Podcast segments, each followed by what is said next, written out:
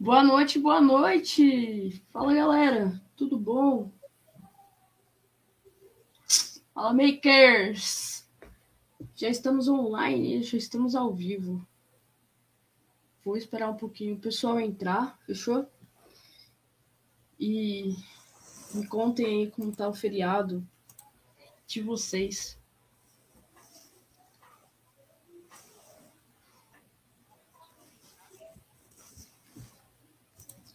Pessoal, é, só enquanto a galera entra, deixa eu só dar uns recados aqui. Seguinte, quem tá no Instagram é, tem um balãozinho aqui com ponto de interrogação. Só clicar ali e você já consegue fazer as perguntas. É, eu vou acompanhar o chat, mas se eu não conseguir ver no chat, faz a pergunta por ali. E aqui no, no YouTube, é só você fazer a pergunta nos comentários, que aí eu vou puxar a pergunta aqui. Fechou? Outra coisa que eu também queria falar aqui no, no, no Insta, tem um negocinho aqui de selo. Se você puder, contribuir com selo também. Beleza? Já vou colocar a Gabi aqui. Pra gente começar.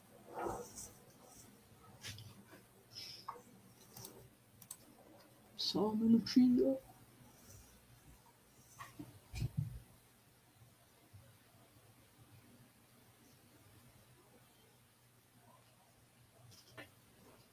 Gabi, acho que você ainda não, não entrou, não. Não? Não. Lá no Insta? Isso. Deixa eu entrar lá, peraí. Vou pedir para participar.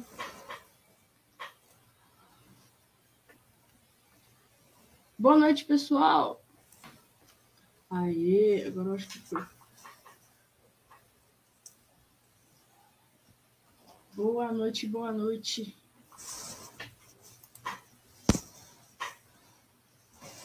Acho que agora foi. Aê. Agora foi. Aê. Fala, galera. Vamos Fala, mais- makers. Fala, makers. Tá me ouvindo Pessoal, bem aí? É, só confirme pra mim quem tá no Instagram se tá todo mundo ouvindo a, a Gabi de boa, por favor. Tá todo mundo conseguindo ouvir ela? Alô, alô. Opa! Tá, tá bom som? Confirma aí pra mim, pessoal. Aqui no. Ah, o Vini. E aí, Vini? Bom, acho que, acho que tá top. Massa demais. Galera, quem quiser também acompanhar pelo YouTube, a gente tá simultâneo. Eu deixei nos stories anteriores ali, é só arrastar pra cima que você já vai pro link. Fechou? Bom, boa noite para todo mundo. Muito obrigado, Gabi, ter aceitado é, esse convite para participar da live e contar um pouquinho da, da sua jornada aí pra gente. É, muito obrigado, pessoal, todo mundo que tá entrando aí também. Só força. Essa terça com cara de domingo, né? Não é? Nossa, eu falei, umas, eu falei umas três vezes hoje. Nossa, terça-feira tem live. Aí eu, tipo, nossa, não, terça é hoje. Eu também, com... nossa, eu confundi bastante também. O fato de ser feriado, ontem também juntou, aí complicou. É, exatamente. Bom, pessoal, é, queria que a, a Gabi se apresentasse, né? Que tem muita gente aí que não conhece ela ainda. Então, vamos começar por aí, né? Gabi, fala aí, quem é você na fila do pão? Eu falei pra você que eu ia dar risada nessa pergunta, né? Nem eu sei, cara, quem sou eu. Me pergunto isso também às vezes. Mas, vamos lá. É, eu sou engenheira, né? Estou fazendo uma pós-graduação agora em MBA em Segurança da Informação. Trabalho com segurança há alguns anos. Trabalho no ramo bancário. É, tento fazer né, uma conscientização nas redes sociais relacionada à segurança, trazendo a importância da segurança e como segurança não é aquele negócio chato, né? Que as pessoas têm uma ideia muito chata da segurança. E é isso. Fora isso, tenho filho, sou casada, gosto de correr, gosto de fazer trilha. E acho que é isso. Eu gosto de idiomas, francês, inglês. É... E só.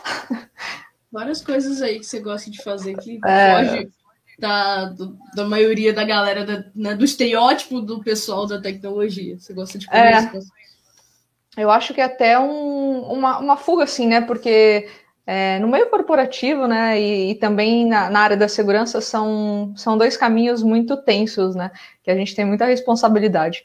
E, e quando a gente foge um pouquinho, é, por, eu principalmente quando eu corro, quando eu faço trilha, quando eu faço algum esporte radical, é, caiaque, qualquer coisa desse tipo, é, eu me desligo, eu consigo literalmente me desligar, né, do que tá, do que tá passando. E aí, quando você volta, o teu rendimento é melhor, né?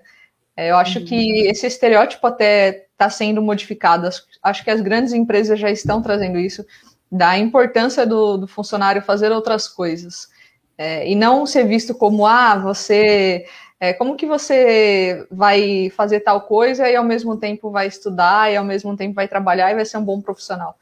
E não é, né? É literalmente aquelas pausas que você dá para você poder voltar mais focado. Você, é, às vezes você está fazendo alguma coisa e pensa, né? E vem alguma ideia e vem alguma, é, alguma inspiração.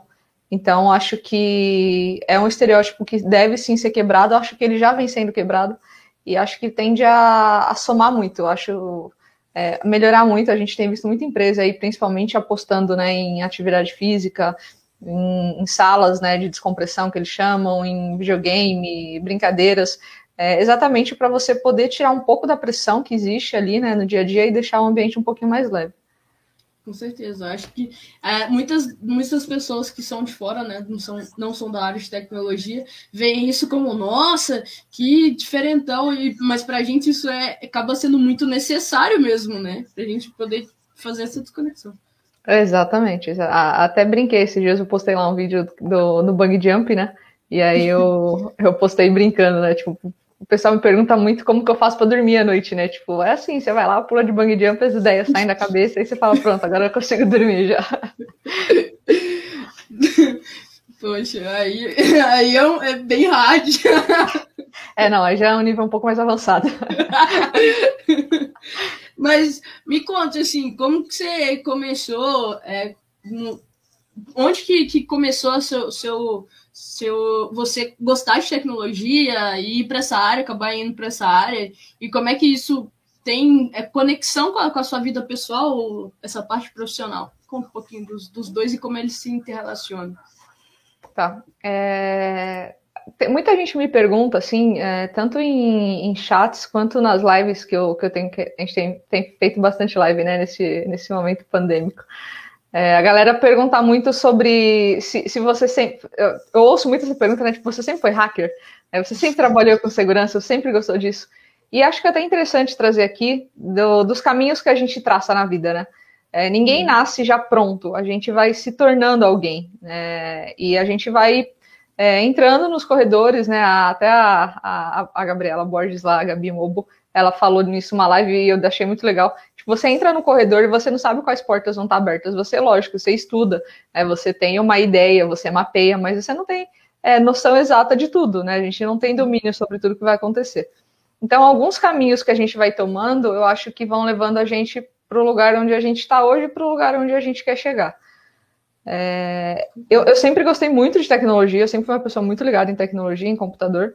Mas eu tive bastante tempo na minha infância e início da adolescência que eu não tive contato com o computador. Então, eu ia para casa de amigos para a gente jogar, para poder assistir séries, para poder assistir filmes, porque eu realmente gostava muito, né? É, e aí eu fiz o, o, curso técnico, né, já, já na área, na, na adolescência. E depois eu, eu mudei completamente, eu fui fazer letras, né? Até a gente estava conversando aquele dia, eu falei da, da minha ideia de fazer trabalhar com é, tradução, com editoração. Eu era louca para fazer aquele curso de editoração que tem na USP, era louca. E, e, o meu objetivo era esse, né? Tipo, eu falava, ah, eu tenho francês, eu tenho inglês, eu vou trampar com, com tradução. E durante um tempo eu dei aula, né, de inglês, eu dei aula, eu trabalhei com francês também, com português, mas não era aquilo, sabe quando você tá no negócio e fala, putz, não é isso que, que eu quero? Que brilha os olhos, né? É, é, tava dando certo, né? Quem via de fora sempre falava, tipo, nossa, mas você tá super dando certo na educação. E, e realmente, eu consegui fazer projetos, eu me dava bem com os alunos, eu tenho contato com, com alguns deles até hoje. mas não era aquilo que eu queria, né? Eu sentia que faltava algo, eu falava sempre dentro de casa, é, eu quero ir para a área da tecnologia. E isso aflorou muito quando eu comecei a dar aula de informática. Era um curso bem simples, né?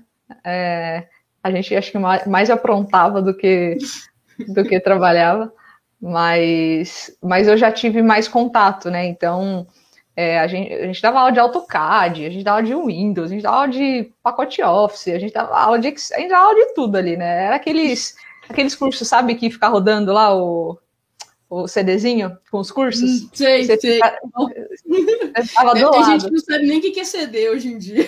É, é, é verdade, né? Os notebooks não, não tem mais nem leitor de CD. Esses dias eu tava apanhando aqui em casa para abrir um, um, um CD. É, e aí, depois disso, depois de um tempo, eu fiquei acho que uns quatro meses nessa escola, e aí uma, uma grande empresa e uma empresa multinacional me chamou para trabalhar com suporte, porque eles não estavam achando gente para trabalhar em, que tivesse francês, que falasse francês, gente de TI que falasse francês. Então eles chegaram e falaram: Meu, é, é vai ser um desafio para você, a gente viu que você tem um pouco de skill, mas é, você nunca trabalhou assim né, na área. Eu falei: Não. Eles falaram: Então tá afim, quer, quer entrar nesse desafio, tá, né, tá predisposta a isso. E assim, era o que eu queria. É, é, foi o momento que brilhou meu olho. Né? Tanto que a, depois que eu fiz todo o processo seletivo, depois que eu me predispus, eles me informaram que ia ser para trabalhar de madrugada. Nossa. Era das 11 da noite às 8 da manhã. É, na época, meu filho tinha quatro anos, quatro anos e enfim, foi, foi bem complicado, né? Foi bem, foi bem complexo. É, eu fiquei muito ausente de casa naquela época, é, porque assim, meu marido trabalhava durante o dia, eu trabalhava durante a noite. É, Vocês revezavam, a... né? é, a gente revezava quem estava em casa, né? Então, eu ficava com meu filho de manhã, à tarde eu dormia, à noite eu já ia pro, pro, pro trabalho. Mas eu aprendi muito, fiquei um ano de madrugada, até o momento que eu cheguei com meu chefe e falei, olha, entreguei uma carta de demissão para ele. Falei, você não vai me colocar durante o dia, eu tô saindo da empresa. É, eu tava, eu tava enlouquecida de madrugada, não, não rolou. Mas eu aprendi muito, porque acabava tendo é, um fluxo menor né, de atendimento. Então foi ali que eu entendi o que, que era, por exemplo, o ITIL, é, o que, que é uma empresa grande, o que, que era a área de tecnologia. E aí de lá para cá eu falei, meu, é isso que eu quero. E aí eu não parei. E aí eu fui estudando, fui fazendo curso, é, a, a, informação ela nunca está na tua frente, né? Você sempre tenta ir atrás da informação e sempre tem muita é, resistência, né, para você poder chegar até o conhecimento.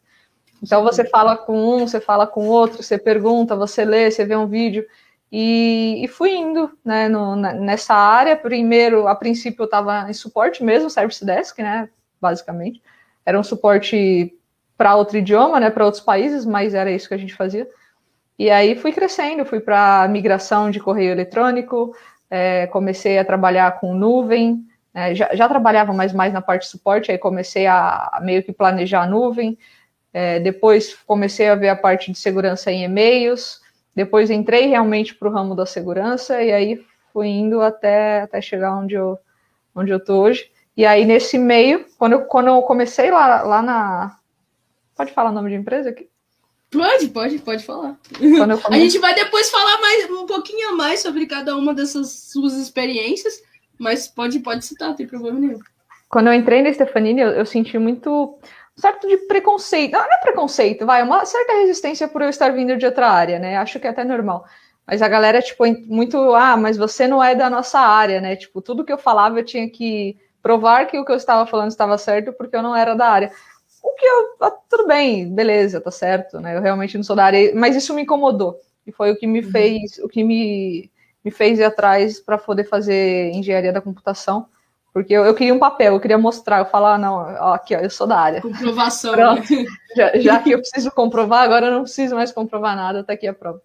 E aí eu, eu, eu fiz engenharia e, e agora eu estou fazendo a pós, já não nesse mesmo sentido, já já não já não, não, é, não queria provar nada para ninguém, eu queria realmente é, ganhar mais conhecimento, porque você sabe, todo mundo que está aqui, eu vi que tem bastante gente na live de, de segurança da informação, sabe que o material ainda é escasso, né, da, da nossa área. A maior Sim. parte dos profissionais de segurança, eles são profissionais que migraram de outras áreas, né, então o pessoal que veio de redes, o pessoal é, que veio de desenvolvimento, E está sendo formado material ainda em português, a maior parte do que tem é, é em inglês, né?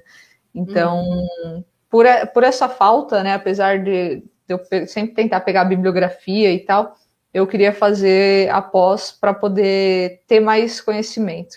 Então, eu comecei uma pós que eu acabei não gostando muito, eu achei que estava um pouco defasado, até que eu encontrei esse, esse MBA que, que realmente é, correspondeu às expectativas e que está agregando bastante informação. Top. Mas como, como, assim, como que você começou? Eu queria perguntar, tipo, como que você começou na TI? Tipo, o seu, qual foi o seu primeiro contato com tecnologia, com computador? Depois você fez técnico e da onde que surgiu também a, a, a vontade de fazer francês, né? Que, tipo assim, beleza, o inglês, até tudo bem, a gente entende, né? Que precisa, mas o francês, como assim que isso tudo aconteceu?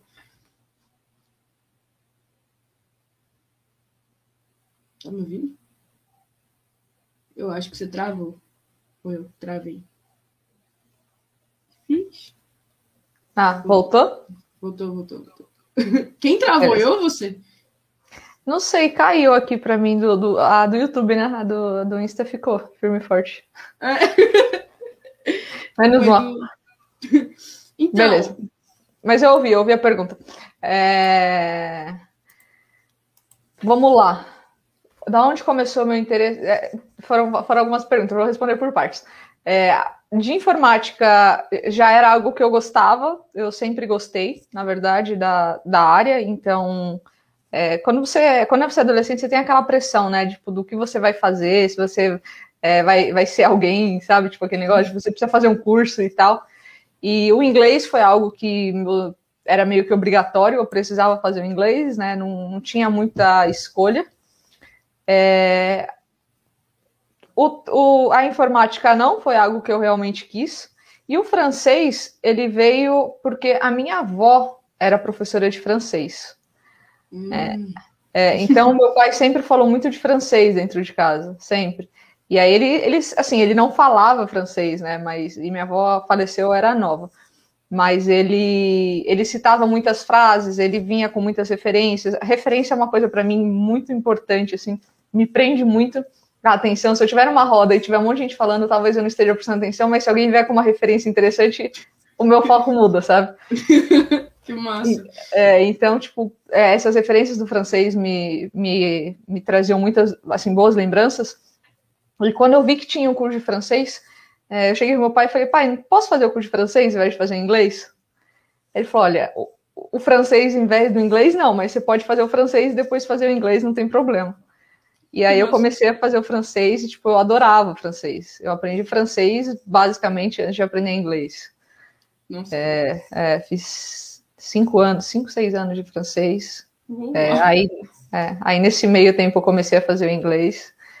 E o inglês eu sempre levei bem no dedão, assim, sabe? Tipo, era, foi, sempre foi muito empurrado meu inglês, porque eu achava. Não sei se você gostava e o, o, inglês é porque você tinha que aprender mesmo, tipo assim, é, E o inglês, ele é muito simples, né? É, se você comparar ele com o português e com o próprio francês, ele é um idioma muito simples.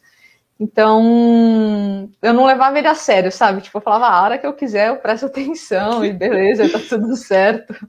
Eu não, eu não, não curtia muito. Hoje em dia eu já gosto. Hoje em dia eu gosto bastante do inglês. É óbvio que eu uso muito mais o inglês, né? Também porque a nossa área basicamente tudo é inglês, tudo né? Inglês. É, desde programas até plataformas é, livros, bibliografias, certificações, né? Eu fui tentar uma vez fazer uma certificação em português, meu Deus do céu, eu quase tive um infarto. É, não dá, não, não tem a menor condição de você fazer uma certificação em português, eles traduzem tudo ao pé da letra. Nossa, é um dessa eu não sabia. É, por exemplo, você pega lá um usuário root, eles escrevem usuário raiz. Tipo, aí você fica pensando, o que, que é isso? até, você, até você associar a palavra, né? Tipo, você já, já perdeu tempo. É pior. Mas então eu gosto hoje em dia muito do inglês. Mas. E o francês eu uso bem pouco hoje em dia, assim. É mais com amigos meus que falam francês, a gente conversa bastante. É... Um outro trabalho por fora que eu faço, tradução, que o pessoal me chama. Mas realmente o inglês é, eu uso bem mais, eu aprendi a gostar dele, é um, é um idioma muito prático, né? Hum, É, mas, abriu, mas abriu portas, né? É, o francês, o francês, na verdade, que apesar de eu já eu, eu tinha já um contato com a tecnologia, mas eu, nunca, eu não tinha tido a oportunidade de exercer é, esse conhecimento que eu tinha. E o francês, né, que é, o pessoal brincava que tipo, era inútil e tal, não sei o quê, no final, o francês que me, que me trouxe essa. É, que me materializou né, essa possibilidade de eu entrar na área. Então, estudem idiomas, pessoas. Massa. E aí, a vontade de fazer o curso técnico? Foi tipo, ah, preciso pra. Por quê? Por que, que você, você resolveu fazer o curso técnico? E depois letras, né? É, tudo a ver, né? Acho que foi uma, acho que foi uma pressão é, de tipo, você tem que fazer alguma coisa, sabe? Você só faz o ensino médio, vai fazer mais alguma coisa. E também na época tinha um estágio que eu cheguei a fazer, que era para estagiar na sala de informática de escolas é, de ensino médio. Tipo, eu, eu, estudava no ensino médio e eu podia fazer o estágio em outras escolas. E aí você tinha que apresentar esse curso também. Então acho que meio que foi um, algo que eu queria, né, que eu gostava, com algo que eu precisava fazer, assim, né? Tipo, não tô só fazendo ensino médio aqui, tô, tô estudando e tô, e tô vendo algo que eu gosto. E aí eu pulei para letras, na verdade, porque é, novamente meu pai, né? Ele trabalhava em editora e, e, eu me via nesse caminho. Então eu falava, ah, vou pegar aqui o francês, vou pegar o inglês, sem mexer em computador, conheço de informática, vou trabalhar com editoração.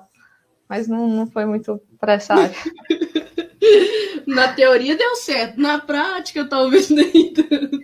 É, deu certo também. Mudou mais ou menos, né? Um pouquinho o caminho, mas deu certo.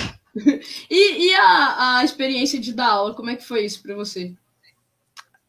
Ah, eu acho que, assim, olhando hoje, né, olhando para mim hoje, eu acho que foi muito boa, porque me trouxe uma certa maturidade. É, na época, eu vou te falar que, que eu sofri bastante, viu? Foi bem, é, digo até traumático no, no começo. Foi, foi, foi, foi um pouco traumático, porque, assim, eu estava vindo para São Paulo, é, eu estava com um filho pequeno, né? Meu marido ele já era professor, então é, era mais fácil para eu dar aula, né? Porque ele já, já tinha contatos e tal. Mas a, a experiência de você entrar numa sala de aula, é a primeira vez que eu entrei numa sala de aula, eu fui dar aula para acho que oitavo, nono ano. Eles têm 13, 14 anos, sabe? O início da adolescência. É, é, complicado de lidar. Eles eles ficam te testando. Eu era nova, eu tinha 20 anos a primeira vez que eu entrei na sala de aula. Eita. Então, assim, era uma ideia, era uma idade muito próxima a, a deles, né? Uhum. Então, eles queriam me testar, eu era uma professora nova, eu estava substituindo uma professora que, que eles gostavam muito, que estavam muitos anos na escola. Então, é, foi uma experiência traumática. Né? Eu, tive, eu, eu fiquei, assim, uns seis meses ali patinando. Mas eu tive uma, é, eu fui muito bem abraçada pelo, pelos profissionais da escola. É, então, tanto a coordenadora, quanto o diretor, quanto a, a, equipe docente me, me acolheram muito bem. Isso, isso ajudou muito, né? O time que a gente trabalha a, é, ajuda demais, né? A gente não, não faz nada sozinho. E, e aí, no ano seguinte, eu já consegui ir bem. Foi quando eu comecei a fazer projetos. Né? É, eu comecei dando aula de, de inglês, que eram duas aulas por semana, então era pouca coisa, e no ano seguinte eu peguei aulas de português, que eram seis aulas por semana. Então, tipo, aumentou muito a quantidade de aula que eu tinha. E diminuiu a idade, que eu peguei quinto e sexto ano. Então. boa. Foi, foi muito mais boa. Eu, eu me dei realmente muito bem com eles, porque é uma fase é, é uma fase, eu vou falar mais gostosa, tomara que não tenha nenhum adolescente aqui me assistindo. quinta série? é, sétimo ano não, mas, mas a quinta série eles são meio que crianças ainda, né? Eles têm, eles têm 11 anos, 10, 11 anos. Então eles estão saindo ali da, da infância para ir para adolescência, então eles já são mais tranquilos. Eles são muito barulhentos, né? Eles fazem muito barulho, eles são muito intensos, eles abraçam e eles puxam e mas é algo positivo, tanto que eu consegui fazer dois, três projetos com eles, projetos longos, sabe? Projetos ao longo do ano, assim, é, que deram muito certo e que me trouxeram uma visibilidade legal. É, na época foi premiado, foi reconhecido, daí a escola de informática me chamou e, e enfim. Mas mas deu certo. Aí, assim, eu olhando hoje, é, eu acho que foi algo super legal, porque é, me trouxe uma confiança maior no falar, né? Porque quando você dá aula, você, você tá no palco ali, né? Você, você tem que se virar nos 30. E, e, acho que todo conhecimento é válido, né? Toda experiência é, é algo positivo que a gente tem. É, não vejo como algo ruim. É, foi algo que eu não queria realmente continuar, né? E uhum. eu, eu fui atrás para poder sair, mas foi uma experiência gostosa. Hoje eu olho, eu vejo as fotos das excursões, vejo as fotos dos projetos. Tava vendo esses dias as fotos do, do projeto, estava mandando para uma amiga minha, falei, ó, dá uma olhada aí, tipo, foi, foi um projeto legal do, com a Laerte. E, e é algo agradável, assim, que eu olho e falo, poxa, agregou. Mas, Mas... Não, não era minha área, não era minha vocação. é, realmente, eu acho que para ser professor realmente tem que ter vocação mesmo. Mas eu fiquei sabendo que tem que tem uma história muito da hora sua com servidores, com algumas algumas vezes a aula de repente os alunos tiveram que ser, ser dispensados. Como é que foi? Nossa, sério? Deixa eu dar uma olhada em quem tá assistindo a live, peraí. É, não, é, foi. Ah, na época que eu dava aula de informática, é, a gente aprontava um pouquinho. É, eram, éramos três professores, instrutores, né? Vamos por assim, éramos três instrutores jovens, bem jovens. e, e aí tinha uma outra menina também que, que ajudava a gente, também era bem jovem, e a gente ficava praticamente sozinho com a escola. É, o dono era, ficava um pouco ausente. E aí a gente brincava um pouquinho às vezes, tipo, sexta-feira à tarde, né? Todo mundo cansado, ninguém queria dar aula, aí o servidor desligava, a luz acabava, é, a senha do Wi-Fi era, era acessada e derrubado o Wi-Fi da escola. Acontecia algumas coisas assim. Não sei quem fazia, né? Mas. Mas. Não faço ideia como isso acontecia, mas é... de vez em quando acontecia. O, o acesso na, na escola, no na plataforma da escola, né, que era uma, eram as aulas lá, às vezes ficavam indisponível. Essa época aí que eu comecei a aprender um pouquinho também de. O pessoal usa o termo hacknagem, né? É, os meus primeiros. É, eu estava engatinhando ainda, mas.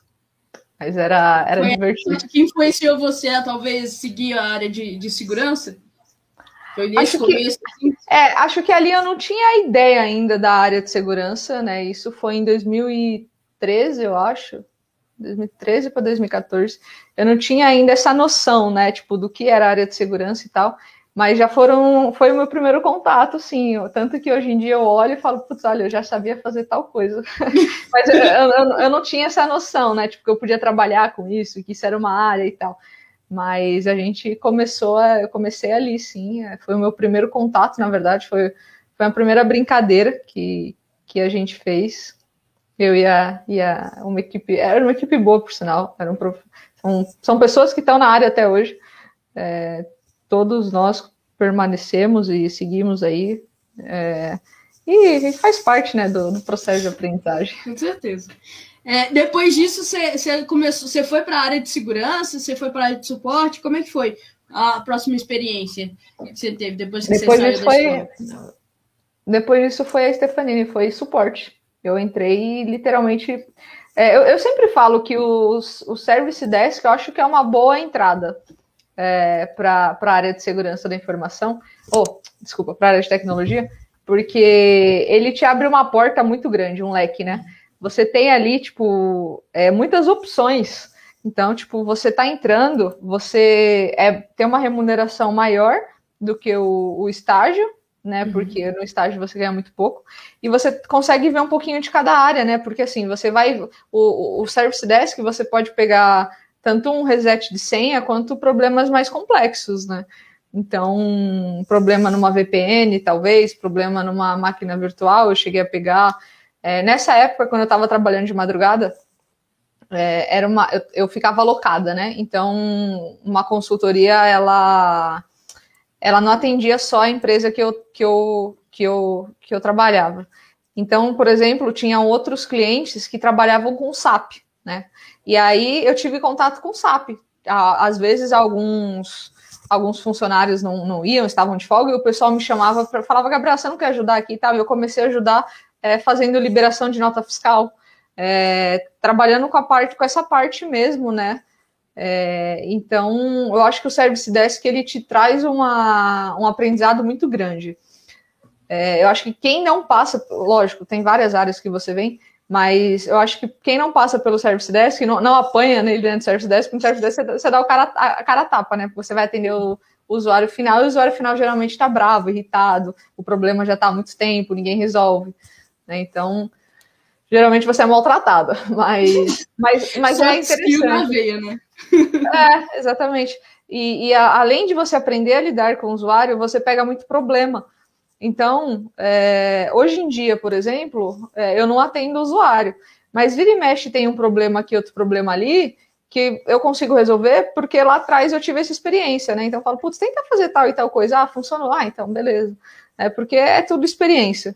E, e, eu ouvi isso de um, de um, cara na época, quando eu entrei, de um dos treinamentos que eu participei, que ele falou: olha, o Service Desk é a porta inicial para vocês.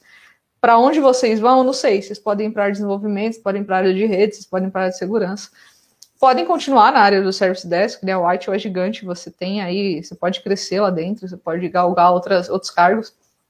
Mas é, um, é uma área bem interessante, eu, eu gostei bastante. Eu só não gostava realmente de trabalhar de madrugada. Era algo. Eu... É. Inclusive, tem gente que, que eu conheço que, que queria muito uma vaga dessa, que prefere trabalhar, trabalhar de madrugada. é difícil. Quem gosta. Então, é, é difícil. É, assim, é, você ganha mais, né? Realmente, você tem ali um adicional noturno muito interessante, muito interessante mesmo. é, é, quando eu saí da madrugada, eu senti bastante. Mas, mas você tem que gostar. Na época eu engordei, você ter noção, eu comia que nem uma louca de madrugada. Porque assim, eu não conseguia dormir. E eu ficava irritada porque eu não conseguia dormir, né? Você tem que ficar acordada durante a noite. E aí, é, na época eu não tomava café. Então o pessoal tudo ficava tomando café, eu não tomava café. Aí o que eu fazia? Eu comia. Eu preciso ficar acordada, eu vou comer. E aí, o que, que você come de madrugada? Pizza, hambúrguer. Nossa! Né? Tipo, levava aquelas lasanhas prontas da caixinha. Tomara que, minha, tomara que a minha nutricionista não esteja aqui na, mas, é, mas era assim, tipo, eu engordei quase 20 quilos nessa época. Caraca. E, é, e não dormia. E eu trabalhava um final de semana por mês. E aí, nesse final de semana que eu trabalhava, tipo, folgava na sexta e na segunda. Só que, tipo, você folgar na sexta de madrugada, você vai trabalhar de quinta à noite até sexta de manhã. Aí na sexta, você não vai dormir, porque na sexta noite você precisa dormir, você não vai trabalhar na sexta noite. Então eu ficava acord... você fica acordado sexta o dia inteiro, aí você vai dormir à noite. Só que aí no sábado, durante o dia, você não tem sono. Só que à noite você vai trabalhar. É horrível. É, Resumindo, é horrível. Fica com o horário todo zoado. Pessoal, aproveita para fazer pergunta. É, tem pergunta, inclusive, aqui da, da caixinha. E eu vou fazer, aproveitar para fazer de uma vez. Não, vou, vou esperar mais um pouquinho para a gente entrar na área de segurança. É, antes antes de, de falar um pouquinho sobre segurança, mas podem fazer as perguntas aí. É, você falou que você fez certificações, né? Algumas certificações. Quais certificações que você tem? E me fala também o quanto isso te ajuda hoje na, na área, ter certificação, ter feito certificação. Olha, as certificações que eu tenho, é, eu não vou saber todas. Vamos lá, eu tenho assim, principais. Caraca.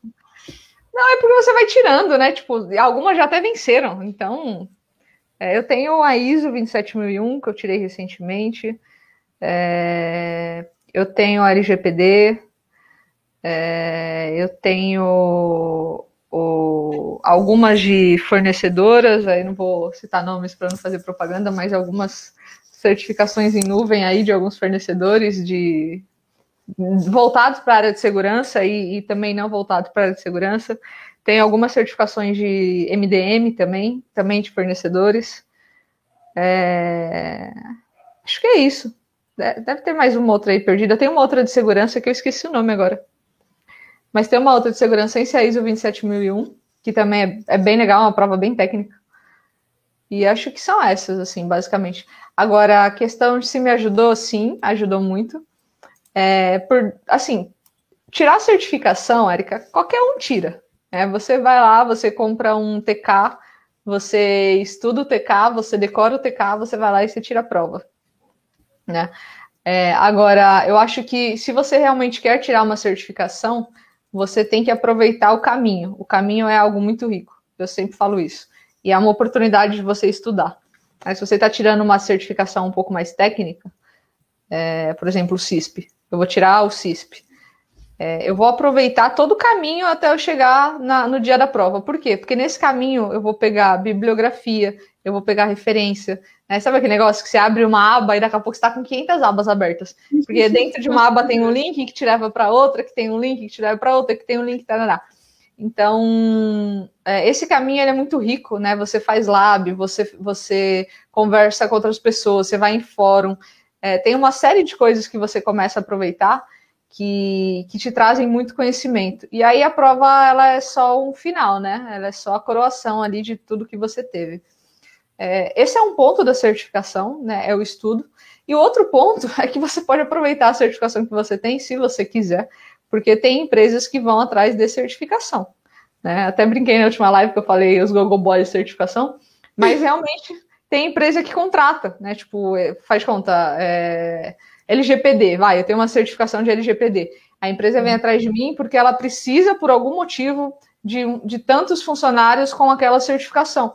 Então, às vezes, ela vai pagar para mim só para eu poder fornecer aquela certificação para ela, o número da, da, da, certificação, e eu vou fornecer. Ou ela vai atrás de profissionais do mercado para trazer para o time dela realmente aquela certificação.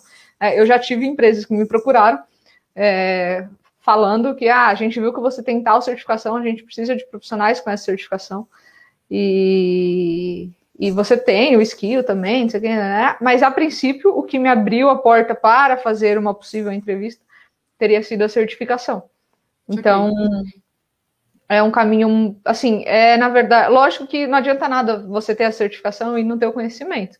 Então, tipo, ah, eu tenho ali a certificação da LGPD. Aí você faz uma pergunta sobre a LGPD, eu não sei nada sobre a LGPD. Então, ah, mas você tem a certificação como? Para quem que você tem a certificação, né? mas, mas é uma porta inicial, até porque a gente sabe que tem muitos profissionais na, na área de TI que não têm formação superior, né, por não ser uma exigência. Né? É, mas você tem um conhecimento técnico e aí você parte para uma certificação, que às vezes te abre mais portas é mais rápido, então você vai tirar ali seis meses da tua vida para poder estudar para uma certificação, é, por exemplo, um CISP, que é uma certificação mais técnica, né? É, eu vou ficar seis meses estudando, vou gastar um, um, dinheirinho, porque é um, é um bom dinheiro, é carinho, e, e aí você passa e você tem aquela certificação que a princípio vai te trazer é, uma certa visibilidade, né? LinkedIn, é, currículo, enfim, aonde você vai, vai se candidatar ali, te traz um, uma primeira boa impressão. E aí depois, lógico, você, você prova que você tem aquele conhecimento. Né? Boa, boa. O Carlos aqui no Instagram falou assim: Nossa senhora, mil, um milhão de certificações. né, tá eu, eu, eu, gosto dessa parte, cara, de provas. Eu, eu, eu curto fazer prova, viu? É, é, um, é, um, é, um, é um vício meu. Mas eu gosto muito do processo. É, eu tenho, é que eu não vou conseguir mostrar para vocês, mas eu tenho uma, uma pilha de livros aqui do meu lado, só livros que eu peguei em bibliografia de certificações, estudando para certificação. Tipo, Caraca. falavam algum trecho e falavam do tal livro. Aí eu ia procurar o livro, achava o livro, aí, tipo, via que o livro realmente ia agregar. E aí eu, eu gosto muito do livro físico. Eu comprava, tipo, e lia, e isso, isso agrega bastante. Que top. Mostra depois lá no. Pessoal, quem não segue ela no Instagram, vou deixar até aqui na, na descrição no YouTube. E quem tá no Instagram, é só clicar aqui no, no botãozinho aqui, eu consegui ela. Tem duas câmeras, Erika.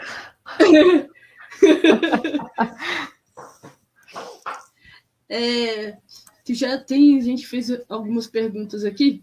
Na próxima eu já, já faço, porque aí já vai ter mais, mais a ver com, com, com o assunto. Fechou, pessoal? Pode continuar fazendo perguntas, eu estou olhando aqui todas. É, depois da, do, da, né, da, experiência que você teve de esporte, como é que foi a experiência do trabalhando numa empresa do metrô de São Paulo? Como é que foi isso? Com anti-spam? É, é, na verdade, não, não fui direto para o metrô, né? Eu entrei é, uma empresa me chamou, né, depois que eu saí do, da Stefanini, para poder trabalhar com consultoria voltado para e-mail, né, para caixa. É, na verdade, era migração de correio eletrônico. A gente tirava o correio que estava on-premise e levava para a nuvem. A gente fez alguns projetos assim.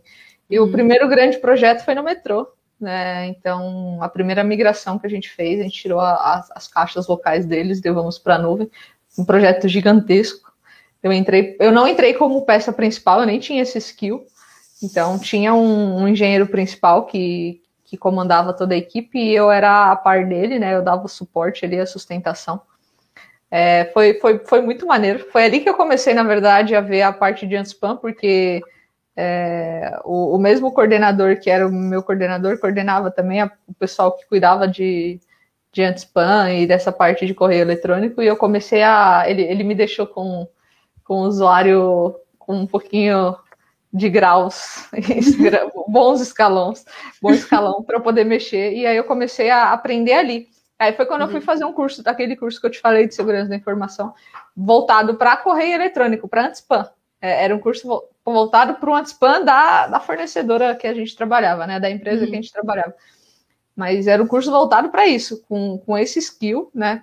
E, e, eu fui fazer porque eu comecei a gostar muito e eu tinha medo de fazer besteira, né? É... Ah, o Carlos na, na live.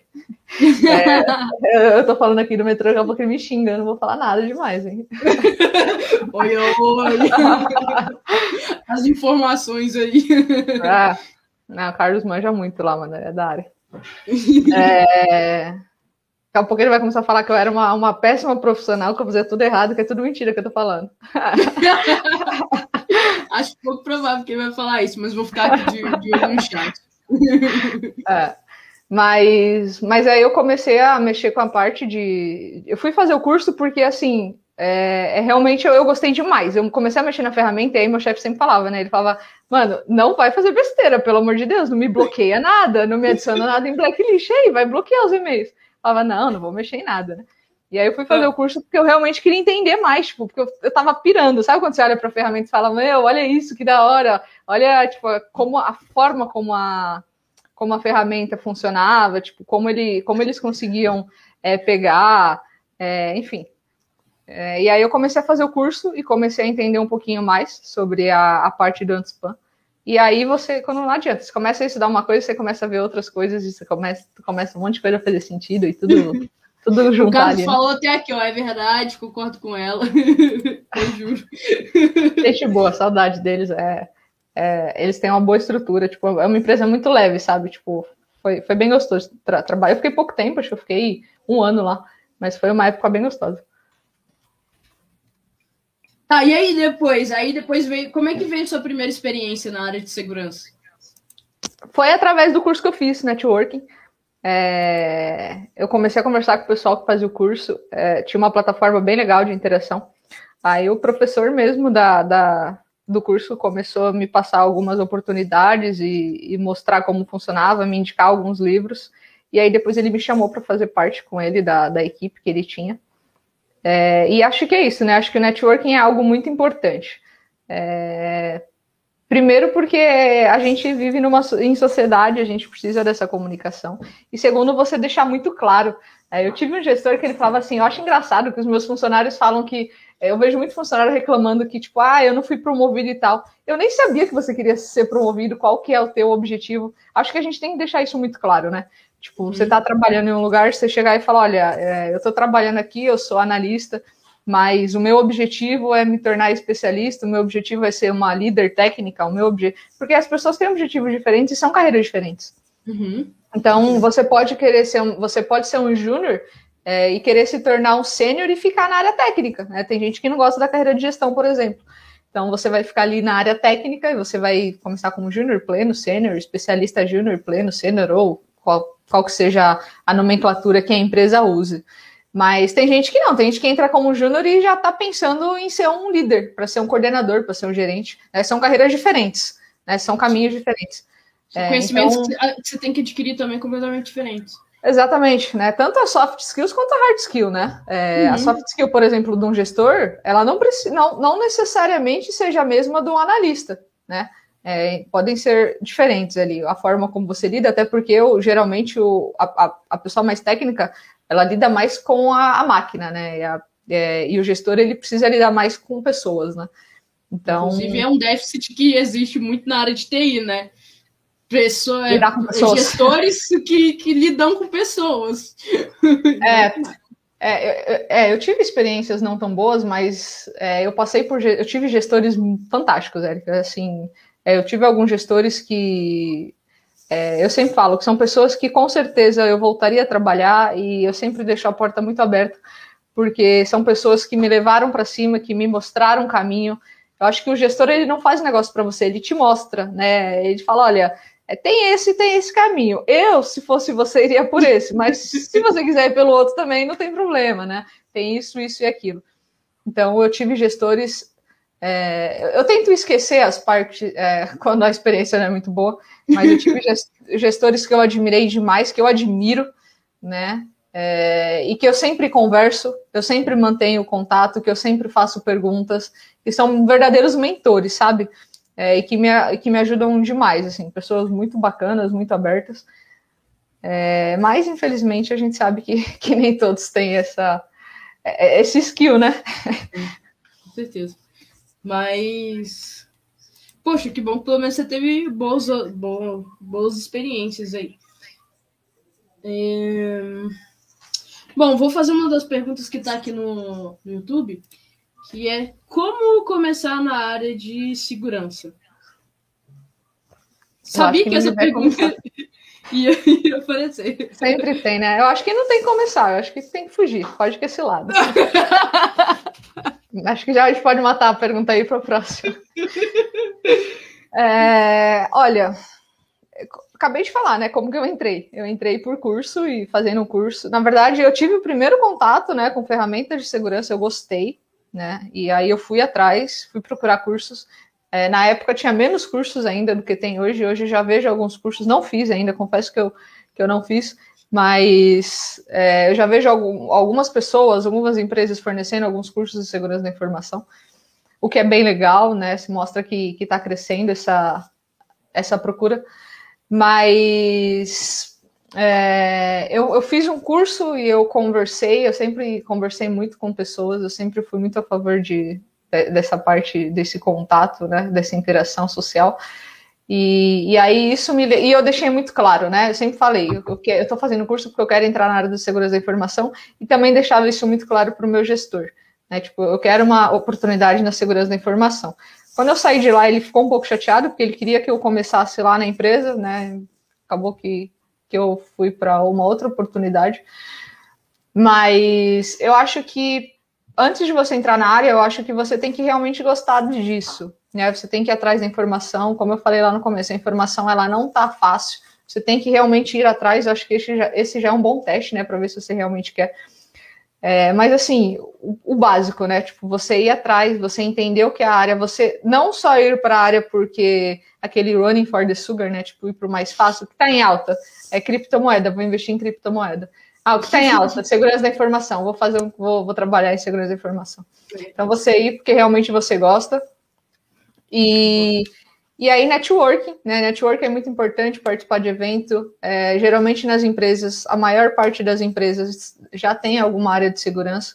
Então, você começar a conversar com as pessoas de lá, como que é o dia a dia deles, o que eles fazem, procurar na internet, tem informações. Né? É, e aí você começar a ler um pouco, assistir séries, sabe? Tipo, eu acho que série, é, série e podcast é uma coisa super leve, que passa o tempo muito fácil e que pode te agregar. Né? Então, existem séries de segurança da informação, você tem aí Mr. Robot, você tem Ponto Cego, você tem. Esses dias eu achei uma série que me indicaram no Instagram, é Unidade 42, não sei se você já viu. Não conheço, mas Cara, vou deixar é... aqui na descrição no, no, Instagram, no YouTube. É muito legal, tipo, são duas, são duas temporadas, mas aqui no Brasil só tem uma por enquanto. São 10 episódios, é super super rapidinho de ver, você mata em um, dois dias, dependendo da velocidade que você assiste. É, e assim, é uma série que traz um pouquinho do que é o dia. É, lógico, eles mostram a, o pessoal de segurança da informação da polícia, né? Que é um pouco diferente. E hum. óbvio que é série, então tem toda uma ação ali, que é, que é legal, por sinal. mas já te mostra algumas partes técnicas, já mostra o que é um ataque, o que, que o ataque causa, quais as ferramentas que eles usam. Né? Então já traz um pouquinho assim, já agrega um pouquinho de conhecimento, da mesma forma o podcast, tem um monte de empresa grande, um monte de gente legal fazendo podcast, é, trazendo algumas informações do que é segurança da informação, quais são os times de segurança da informação, é, por que se preocupar com segurança da informação, enfim. Então, acho que é isso. Acho que é networking, é você realmente gostar da área, e aí você é atrás do conhecimento técnico, que, que é a base, né?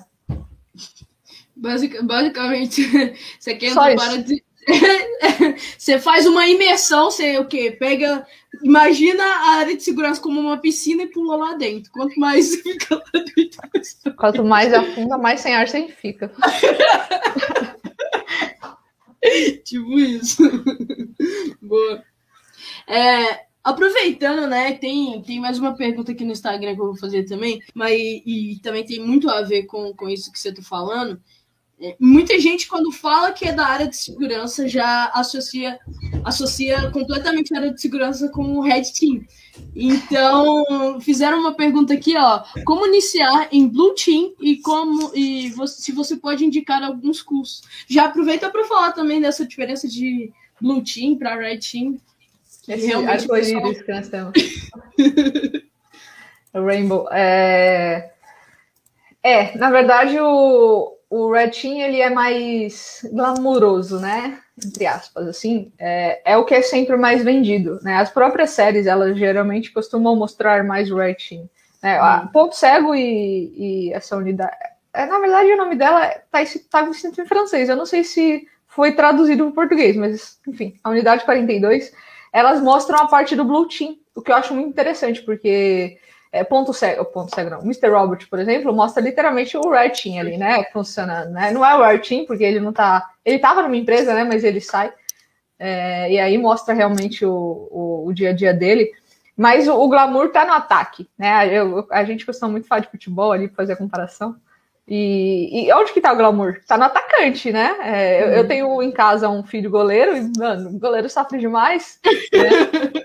Pô, é difícil pra cacete, mano. Porque é, é, pode bem o jogo inteiro, mas você toma um gol, você tomou um gol, né? É, e o atacante não, o atacante ele fica vários jogos sem fazer gol, beleza, né? Tipo, tem uma pressãozinha ali, mas é, o, o ataque é ainda mais glamuroso que a gente tem. E na nossa área a mesma coisa, né? Essa ideia do, do hacker, do, da, da figura ali, né? Do capuz na cabeça, você ali. né? Frenético ali no PC. É, com várias, com várias telas assim do teu lado. Tipo, é, é, é, é, o mais, é o que chama mais atenção. Mas, meu, assim, é, eu não sou do Red Team, mas eu vejo o Red Team na empresa e, e, e é tão sofrido quanto, porque é, eles têm que atacar, né, o, assim, fazendo uma, um briefing bem, bem rápido, é, o Team é o time que é contratado para fazer tentativas de ataque, né? É, o pessoal não gosta que use esse termo, né, o pen test, né? Porque a, a, tradução não é muito amigável, mas, mas eles são, deixa eu pensar um sinônimo para isso. Eles são contratados para fazer testes de invasão, né? Vamos colocar invasão, não vamos falar a palavra. É, invasão. São, é, eu já ia ter é, aquele. É, é, pessoal... literal é péssimo. É péssimo, é péssimo. Mas eles são contratados para fazer esses testes, e aí depend... tem, tem alguns tipos de testes diferentes, né? E aí, dependendo do nível de teste, eles têm mais acesso né, à rede. É... Dependendo do ataque, eles, dependendo do, do tipo de contrato, eles têm menos, menos, menos privilégios dentro da rede. Mas assim, já é um teste difícil, porque eles realmente não podem fazer o que, o que dá vontade de fazer, né? Então é um pouco limitado.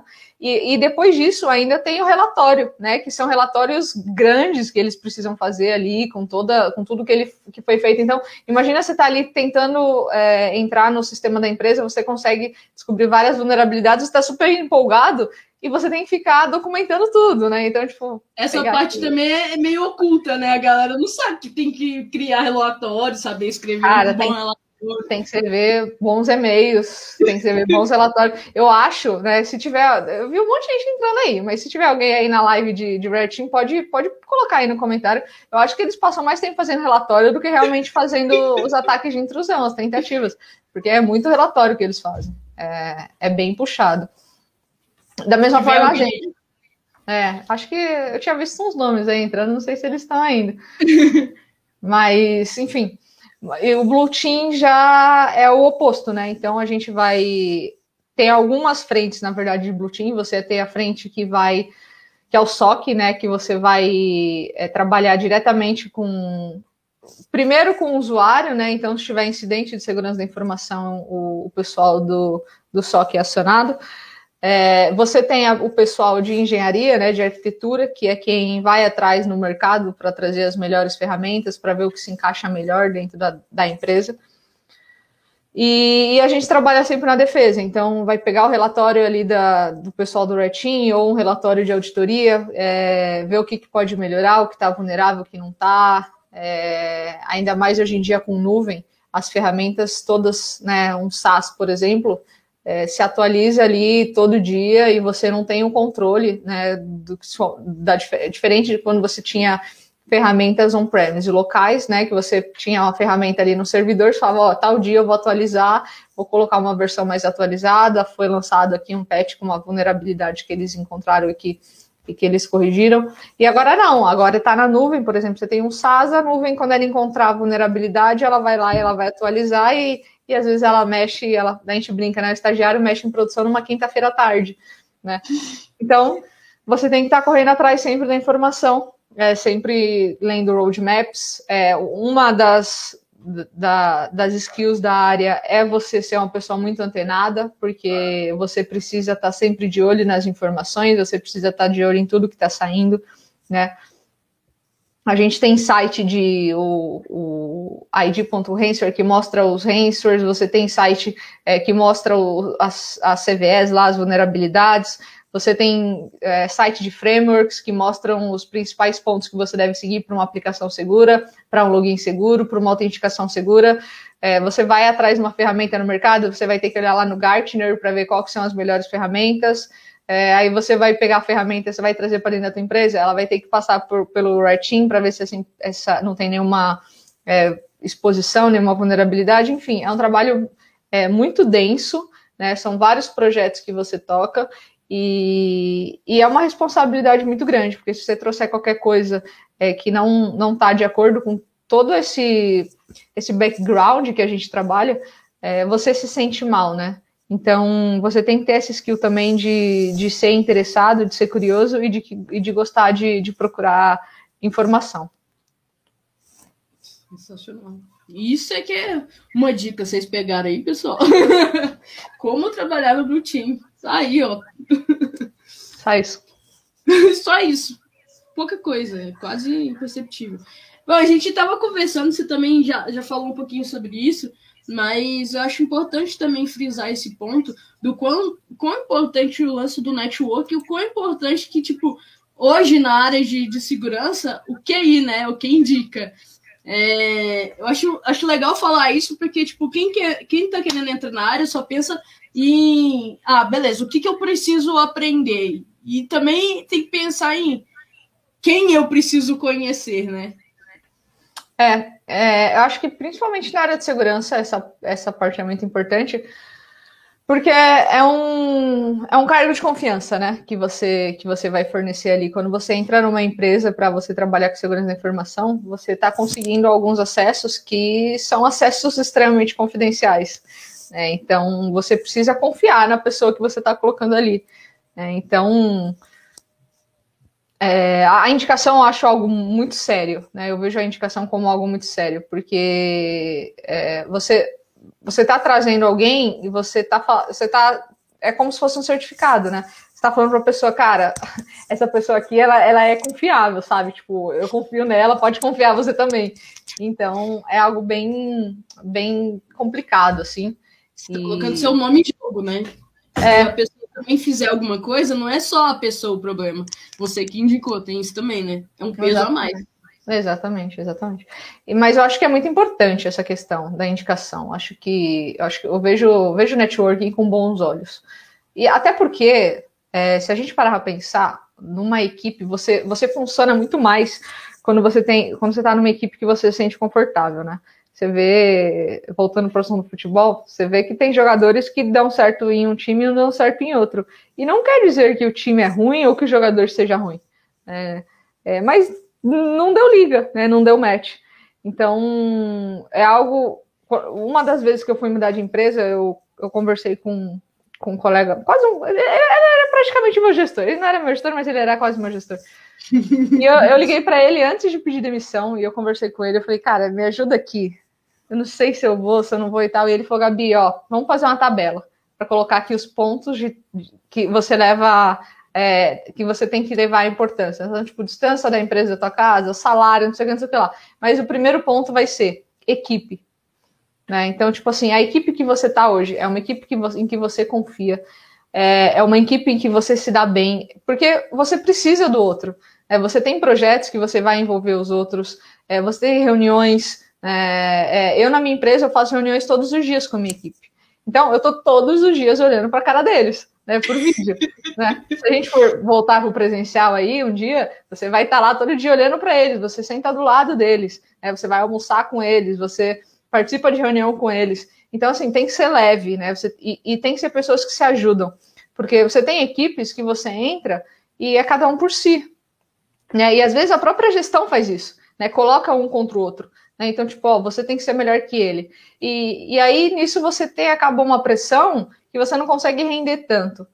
Então, é, eu acho que essa questão do, da, da, indicação é legal, porque até você vai trazer pessoas que você confia. É, às vezes nem para o teu time, né? Então, às vezes eu vejo que tem, por exemplo, é, você, você, trabalha com desenvolvimento, você vê que tem uma, uma vaga na área de segurança, você me conhece, você vai me indicar, você fala, puta, Gabi é da hora de trabalhar. A gente não vai trabalhar na mesma equipe, mas a gente vai estar na mesma empresa, a gente vai ter o mesmo ideal.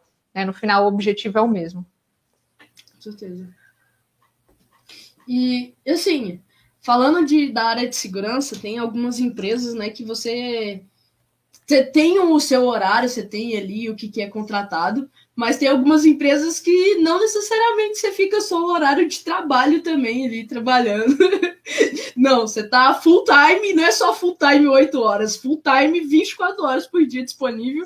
Você, você teve uma experiência como essa, eu queria que você comentasse aí como é que foi. É, tem, tem empresas que. Existem plantão, né? É, dependendo da, da empresa que você tá. Tem empresas que têm plantão e tem empresas que não têm plantão. Então, às vezes você faz plantão e às vezes esse, esse plantão estende. A questão da, da, da, equipe de segurança, assim, quando você está na segurança, você tem uma pressão, às vezes você acaba tendo uma pressão de que, tipo, meu, você tem que estar tá ali disponível porque pode acontecer uma coisa a qualquer hora, o que realmente é verdade. Né? E a gente já fica, já se sente mal por isso. Né? A gente já dorme com os dois, um olho meio aberto, assim, pensando, será que eu fiz logoff em tudo? Será que tá tudo certinho lá? É, e aí eu, eu, assim, eu, eu prestei, é, eu fui consultora né, de segurança da informação e eu prestei serviço para algumas, para algumas empresas. E eu consegui ter visões muito legais né, de diferentes empresas. E a gente sabe que tem empresas e empresas. Né? É, geralmente as empresas maiores são mais preocupadas com segurança da informação.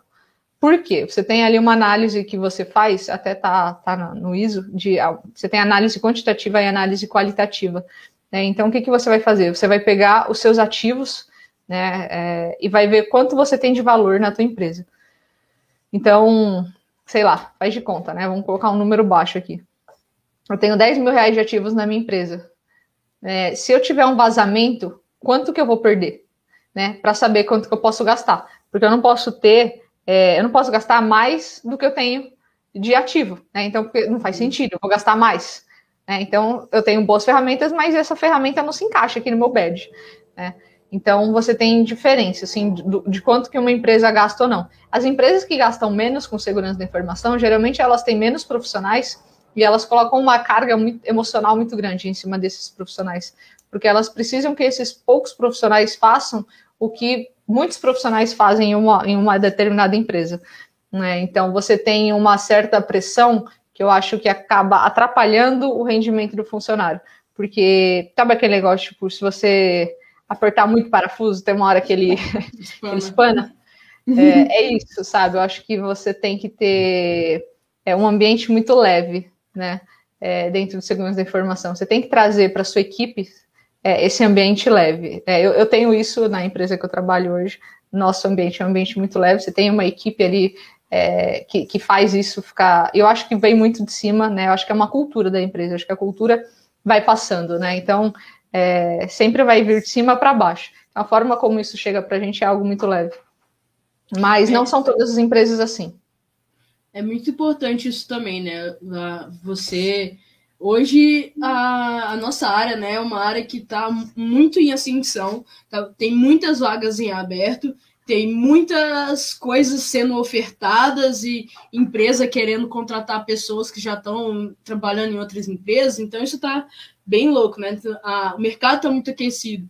E aí que vem o que você falou, né? Beleza, eu, onde eu tô, tá, tá tudo bem? Para onde que eu que estão me ofertando? Será que vale a pena? E esse lance da cultura é uma parada muito importante, né? Se a gente comentou, conversou sobre isso. E como é que foi isso para você? Tipo, hoje onde é que você tá? Onde você trabalhava? Esse lance de cultura da empresa? Mesmo. Eu acho que o, o, valor, né? Acho que o valor da empresa ele tem que dar match com o teu. É, é, é algo assim essencial e que eu, um, esses dias um colega meu me ligou falando, Gabi, é uma empresa que, pela qual você passou e tal, tá procurando me acionaram, não sei o que, não sei o que lá. E, cara, essa decisão é tua, é uma empresa boa, é uma empresa grande, é uma empresa que não vai, você não vai ter problemas. Mas vamos conversar, né? Tipo, hoje, onde você tá, que eu conheço, porque eu também passei por ali, é, a equipe é uma equipe boa, né? Você gosta da equipe? Gosta. A equipe te ajuda? Sim. É, você tá como júnior, os seus seniors, eles te ajudam demais? Sim. Né? É, isso eu acho tudo que tem que ser levado em consideração. É, o respeito que você tem dentro da empresa, a forma como as outras equipes lidam com você, porque você não é só a tua equipe, você vai precisar das outras equipes. Um, um momento ou outro você vai precisar dessa interação. Então, a uhum. forma como essas, essas equipes elas lidam, né? E, e o valor da empresa, é, apesar da gente achar balela, mas falar, ah, valor da empresa, a empresa nem deve, nem deve seguir isso, mas segue, porque é algo que vem descendo. Né? Então, tipo, o valor da empresa é transparência, o valor da empresa é, é compartilhar, o valor da empresa é disponibilidade, sei lá, cada empresa vai ter o seu valor, né? Uhum. E esses valores, eles vêm descendo, né, de forma gradual, eles vão passar pelo diretor, pelo superintendente, por um gerente, até chegar em você. E, e isso é muito importante, você ver se dá match, né, essa questão é, de como a empresa lida com o funcionário, é óbvio que existem empresas e empresas, né? Mas tem muita, muita empresa procurando. Eu tenho recebido muita proposta no LinkedIn é, de grandes empresas, empresas famosas, que estão começando agora a montar a sua equipe de segurança. Né? Então, que entra em contato falando, poxa, a gente está organizando agora, estruturando a nossa segurança, a nossa equipe, você não quer vir ajudar a gente, você já tem uma certa experiência. Da mesma forma como outros profissionais, é, tem muito profissional bom na, na, nessa área, tem muita gente que eu admiro demais e que eu tenho certeza que, que estão também percebendo essa movimentação das empresas. E aí você tem que entender o todo, né? Porque você não vai ter uma equipe pronta de segurança, mas essa equipe ela vai nascer muito baseada em outras equipes que já estão prontas. Né? Então, você saber como o seu gestor lida, é você entender é, todas as entrevistas que eu fiz, algumas delas eu já conhecia o gestor, né? Mas as que eu não conhecia, é, eu sempre deixei muito claro o que eu, eu, eu, acho muito legal, você deixar muito claro o que você espera dele. Né? Tipo, uhum. olha, eu, eu, gosto de receber feedback, olha, eu gosto de conversar, eu gosto que quando eu erre, você chegue e me mostre, né? Que você não chega tipo, ah, beleza, tá tudo certo, não me fale nada. Eu gosto de ouvir o que eu tô fazendo de errado. Então, acho que essa conversa, é, é tudo conversa, né?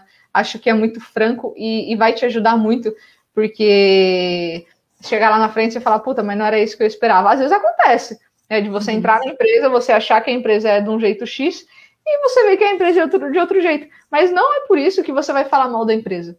É até uhum. porque o valor da empresa não é algo errado. Né? É, é, é, o que eu falo, tipo, eu passei por empresas que eu não gostei do jeito como eles lidavam.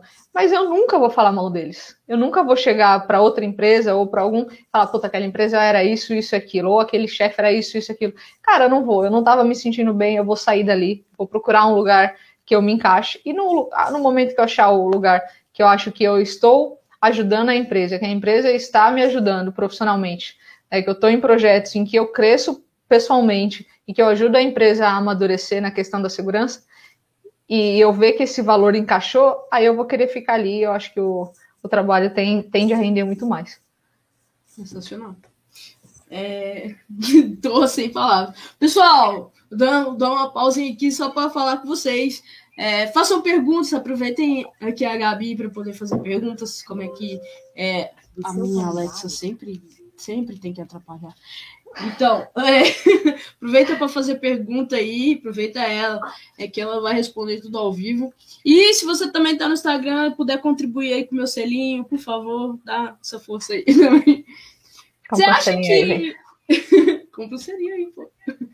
É, você acha que esse impacto dessa, dessa questão da segurança, de, das empresas estarem é, buscando estruturar os departamentos de, de segurança, isso tem a ver com o momento de pandemia ou o momento de que realmente está acontecendo muito, muitas invasões e, e, e, as, e as empresas estão olhando de uma outra forma? O que, você atribui o acontecimento de que isso está mudando aos poucos e as empresas estão olhando mais para esse? Acho que foi um caminhão que passou por cima da gente, né? E com tudo junto, assim. O rolo compressor, com, todo, com tudo isso que você falou, e, e, faltou um detalhe, faltou o rolo compressor da LGPD rodando assim, em paralelo. Exatamente, tem ela também. É, foi, foi um rolo, tem sido um rolo. Acho que assim, é, é aquela frase, né? Se não for pelo amor, que seja pela dor. É, muita empresa, muita empresa não tinha trabalho de home office, poucas eram as empresas que tinham. Né? É, e aí na pandemia a gente viu muita o pessoal que o pessoal de rede sofreu demais nessa pandemia também. É, muita empresa se adequando para poder fazer o trabalho remoto. Né? Quando você está trabalhando da tua empresa, né, então você está lá fisicamente na empresa que você trabalha, você tem um perímetro de segurança. Né? Então você consegue ali colocar as camadas de segurança necessárias. Você tem firewall, você tem proxy, você tem uma série de coisas que você vai poder fazer a proteção da sua empresa. Quando você vai para sua casa, é a sua casa. né? Você tem uma você loga em Wi-Fi público, você deixa a porta da casa aberta e deixa o computador deslogado, enfim, acontecem um monte de coisas. E as empresas tiveram que começar a se adaptar. É óbvio que você tem um monte de gente é, mal intencionada, você tem os bem intencionados também, mas você tem uma série de profissionais, né? Não sei se eu posso falar de profissionais, mas tem uma série de pessoas com skills para é, executar é, hacker é, tentativas aí, ataques, é, e que vão se aproveitar dessas situações. Né? Então, eles sabendo que as pessoas estão usando mais dentro de casa, eles vão atacar mais. Né? É, é o que eles estão ali para isso né? Eles sabendo que as pessoas estão usando cada vez mais celular, eles vão criar novos golpes, né? Você vê aí o pessoal, eu tenho visto muita gente falando sobre golpe, muita gente me pedindo artigo de golpe, me pedindo vídeo de golpe. Gente, eu juro que eu queria, mas não tá dando tempo, não tá rolando. Mas assim. Esse, essa semana mesmo eu recebi um do, da, da, do For Shared que é tipo, reative a sua conta, sua conta expirou. Ai, você vai ver o e-mailzinho lá, destinatário. Eu, eu ah, vou. Tá, pra deixar. Me lembra, eu vou, eu vou postar no story do Instagram a mensagem que eu recebi. Acho que foi, não sei se foi hoje de manhã, se foi ontem à noite. Eu tava trampando, tipo, chegou uma mensagem. Ah, veja bem, eu tava estressado, irritado, fazendo os bagulhos. Chegou pra mim um, um SMS assim, é, presa, prezado. O seu cartão da caixa acaba de ser bloqueado. Clique no link para saber mais. E pior, véio, tem muita gente que, que, que clica. Pai, mãe, caixa, tio. Eu não, tenho, eu não tenho conta na caixa. e as pessoas também não e clicam, né? E clicam. Mas, ó, é, é, algo que eu, que eu também, que eu sempre bato nesse ponto. É, eu nem culpo muitas pessoas, né? Eu acho que a gente vive numa, num país infelizmente, em que a gente tem, a gente está sempre correndo atrás, né, do, dos mais desenvolvidos e que fica muito para trás, assim. Então, é, a gente, por exemplo, é, todo mundo tem o um celular, mas quantas pessoas entendem o celular? Né? Quantas pessoas sabem o que é realmente o celular? Você vê as pessoas mexendo no celular, elas fazem o básico, né? Tipo, uhum. o básico do básico. Então, assim, imagina a segurança, né? Imagina você falar sobre o segundo fator de autenticação, sobre senha forte, sobre probabilidade. Né? É, é realmente um, algo muito aquém da realidade das pessoas. Por isso que a conscientização é algo tão importante. Né? Eu sempre falo em todo, toda palestra que eu dou, em toda a conscientização dentro de empresa que eu dou, para a gente imaginar o bendito do castelo.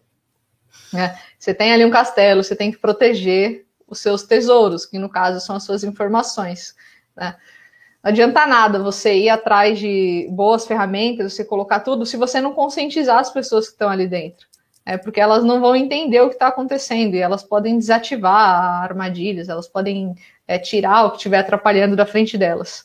Né? Então, é, é, a conscientização é muito importante, até porque se você, se um, uma pessoa, né? Então, eu tenho meu filho aqui, ele tem nove anos. Se ele crescer com essa, essa entendendo o que é segurança, entendendo os cuidados básicos que ele precisa ter com o que ele gerou, porque quando você gera uma informação, ou uma foto, ou um vídeo, aquilo é responsabilidade tua, né? É, tudo que a gente posta aquilo pode ser tirado print, pode ser compartilhado, pode ser guardado, pode ser armazenado. Então, assim, é, a gente tem que ter muito cuidado com o que a gente fala, com o que a gente posta, com a informação que a gente dá, porque uma vez que você gera algo e, e, e joga, você não tem noção da, da, quantidade e da distância e da proporção que isso pode tomar. Né? Então, então, tudo isso tem que ser tomado muito cuidado.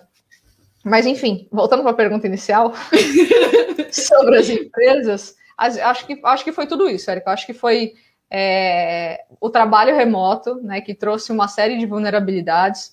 Eu acho que foi a LGPD, né, que entrou agora em agosto, começou a aplicar multa agora em agosto oficialmente, que fez as empresas terem que correr muito atrás. Você vê um monte de site aí é, pedindo ok, né, para tua, para tua clica aí se você está de acordo, se você quer compartilhar informação, se você quer aceitar não sei o quê. É, eu te falei, né, lá da loja de chocolate, ah. que pediu o cadastro. É, ele, eles não podem mais ter, tipo, ah, eles não podem ter o teu CPF, eles estão provados por que, eles têm o seu CPF. Então as empresas estão pedindo para você fazer cadastro, estão oferecendo o mundo, falando, faça o cadastro aqui que você vai, vai virar um lovers, não sei o que lá, lovers chocolates, lovers da farmácia, lovers não sei o que lá só para você poder passar o teu CPF, o teu e-mail, o teu celular e eles falarem, né, se se a digital, fiquei sabendo, acho que você que falou. Da farmácia. Digital. Digital. Imagina se um banco de dados desse vaso. Né? Se fudeu. É, mas eles têm que provar. Se a NPD bater lá, né, que é a, que é a agência que vai fazer a, o controle, a fiscalização, boa, é, eles têm que provar. Por que, que você tem o CPF da Érica? Não, mas ó, no dia tal, a Érica me deu o CPF dela. Ah, então, então, beleza. Se ela deu, então tá tudo certo. É, então, teve a LGPD. O é, que mais que você falou? Você falou do, do perímetro. Ah, e dos ataques, mas os ataques eu acho que são, é algo que vai acontecer cada vez mais. Né? Cada, Só que agora cada... eles estão sendo mais divulgados pela mídia, né? E aí acaba que toma uma proporção que talvez já acontecia antes, mas como não era, não, não era muito visto, né? Agora está sendo mais é, exagerado, diremos assim, aí talvez também empate um pouco mais, não? É, é, é, e não é porque tem muita gente que nem presta atenção ainda, né?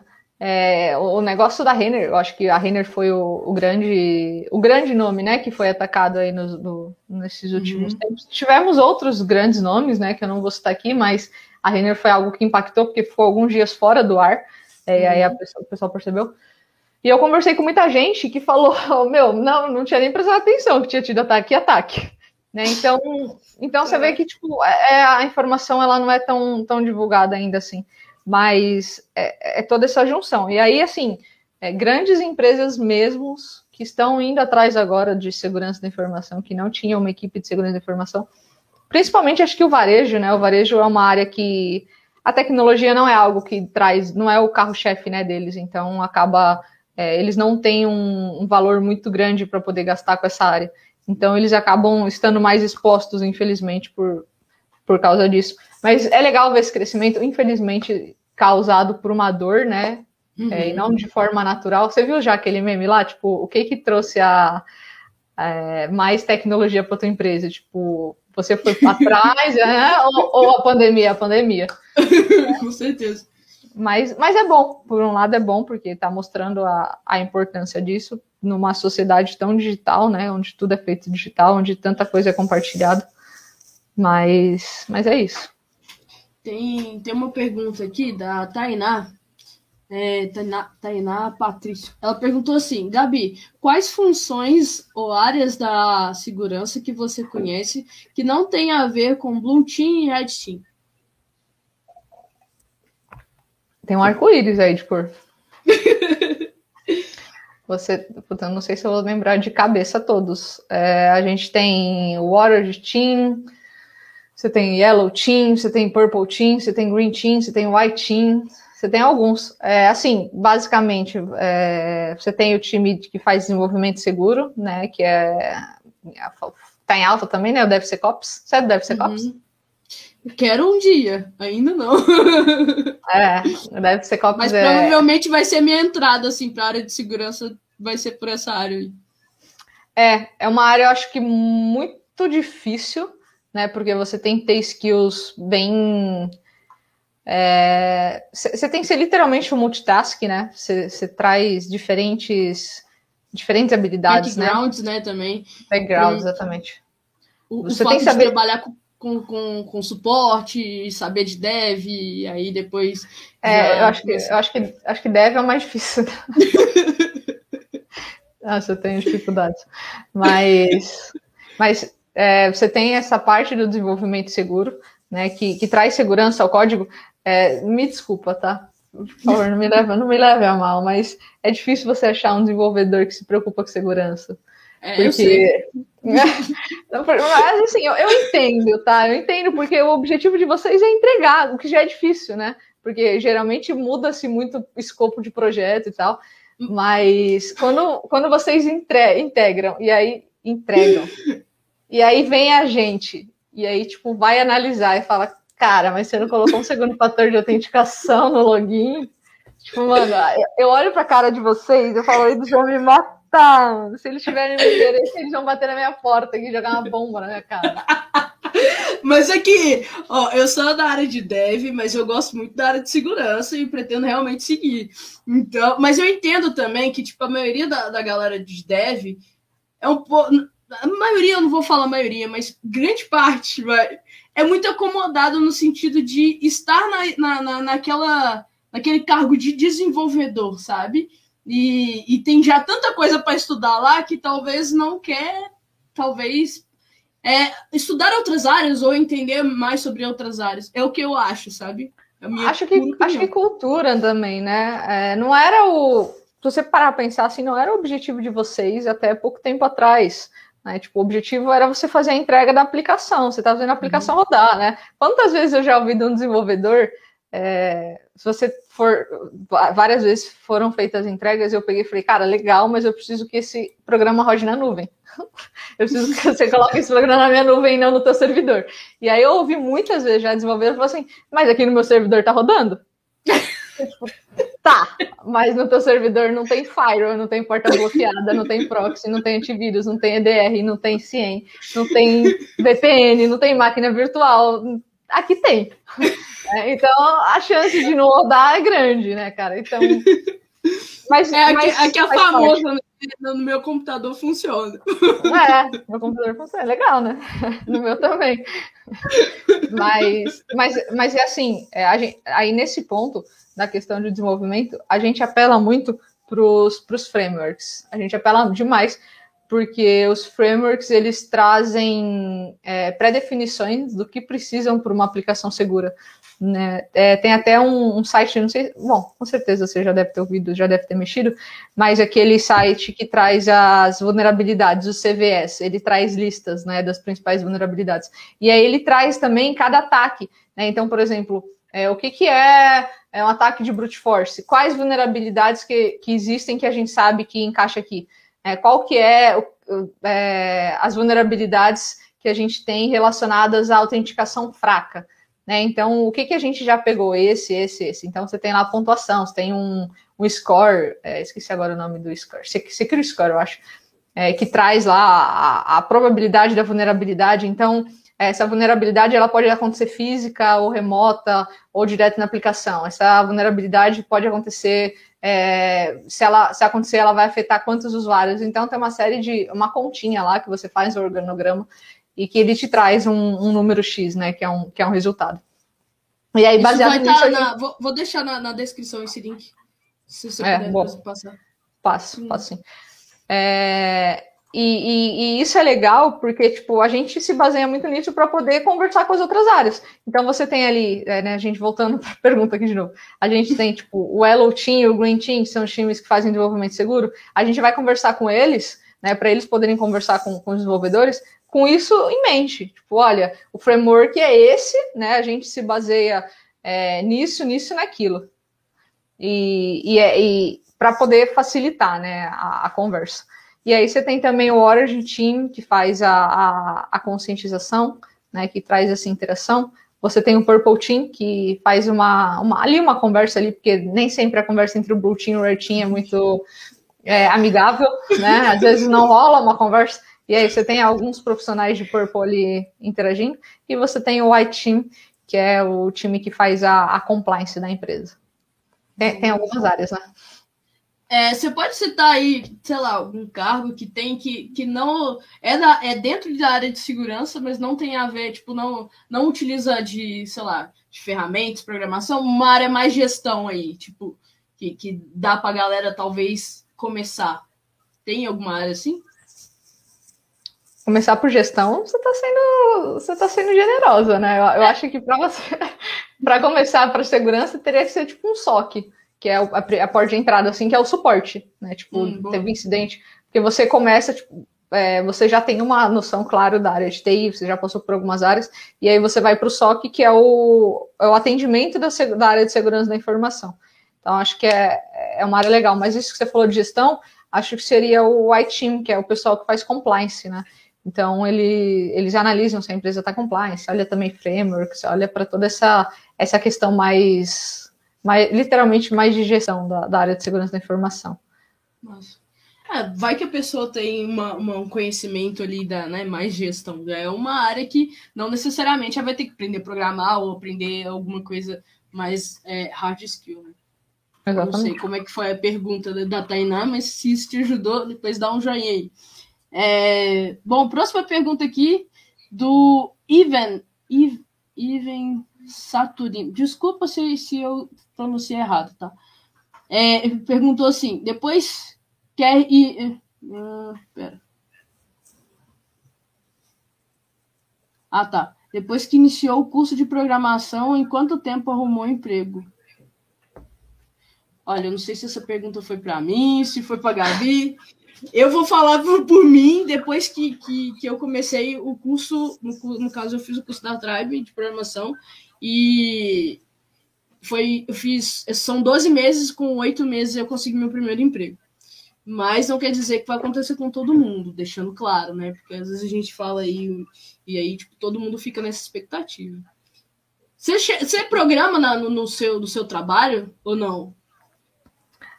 É, não, não é uma hard skill necessária. Eu acabo usando para como plus, né? Então, tipo, uhum acredite ou não, eu já fiz coisas em CSS.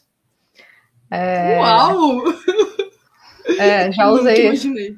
Pois é, já usei essa, essa hard skill muito complexa.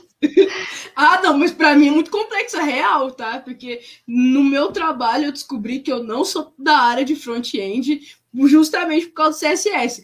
Algumas pessoas vão dizer que é muito fácil, eu não acho, então eu, eu defendo esse ponto que CSS não é fácil, não. Posso ser sincero, eu odeio. Tamo junto. Mas, mas eu tive que usar. Só que assim, tipo, meu, eu não sei como você consegue desenvolver. Você faz, você abre o programa, você digita tudo que você precisa, todas as suas linhas, né? Vai lá e tal, copia, cola e faz. Aí você fala, vai rodar. Aí não roda. Nunca roda de primeira. Se rodar de primeira, é porque tem alguma é coisa tá errada. Né? Aí você vai lá, tipo, roda de. Aí você, aí você abre lá um negócio pra, pra testar. Aí você testa, aí funciona. Aí você fala, ué, vou voltar. Aí você testa. Aí não roda de novo. Aí, ah, não, é porque ao invés de colocar um, abrir ali o negocinho, colocar BR, você não tem que colocar BR, você tem que colocar um P. Você fala, ah, era o P. Aí você coloca o P. Aí não funciona. Aí você fala, puta, mas você tem que fechar o P. Ah, você tem que fechar o P. Aí você vai lá e fecha. Meu. Juro pra você, eu fiquei quatro dias, quatro dias para fazer um disclaimer. Um disclaimer em CSS.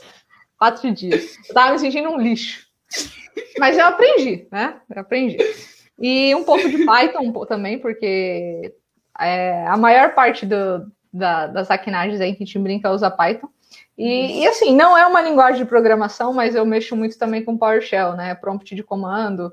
É, a gente acaba usando muito comando por ali e, e dá para brincar bem também. Não é uma linguagem, né? Mas, mas acaba sendo programação também.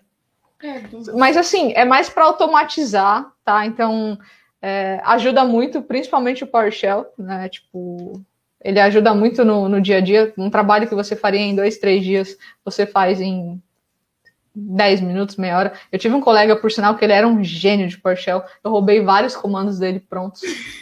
Cara, é, era impressionante. Você pedia um negócio para ele, ele falava assim: você ficar, você ficar. Você falava, eu não vou perguntar, não vou perguntar. Não. Aí você falava, vai, tá bom, vai.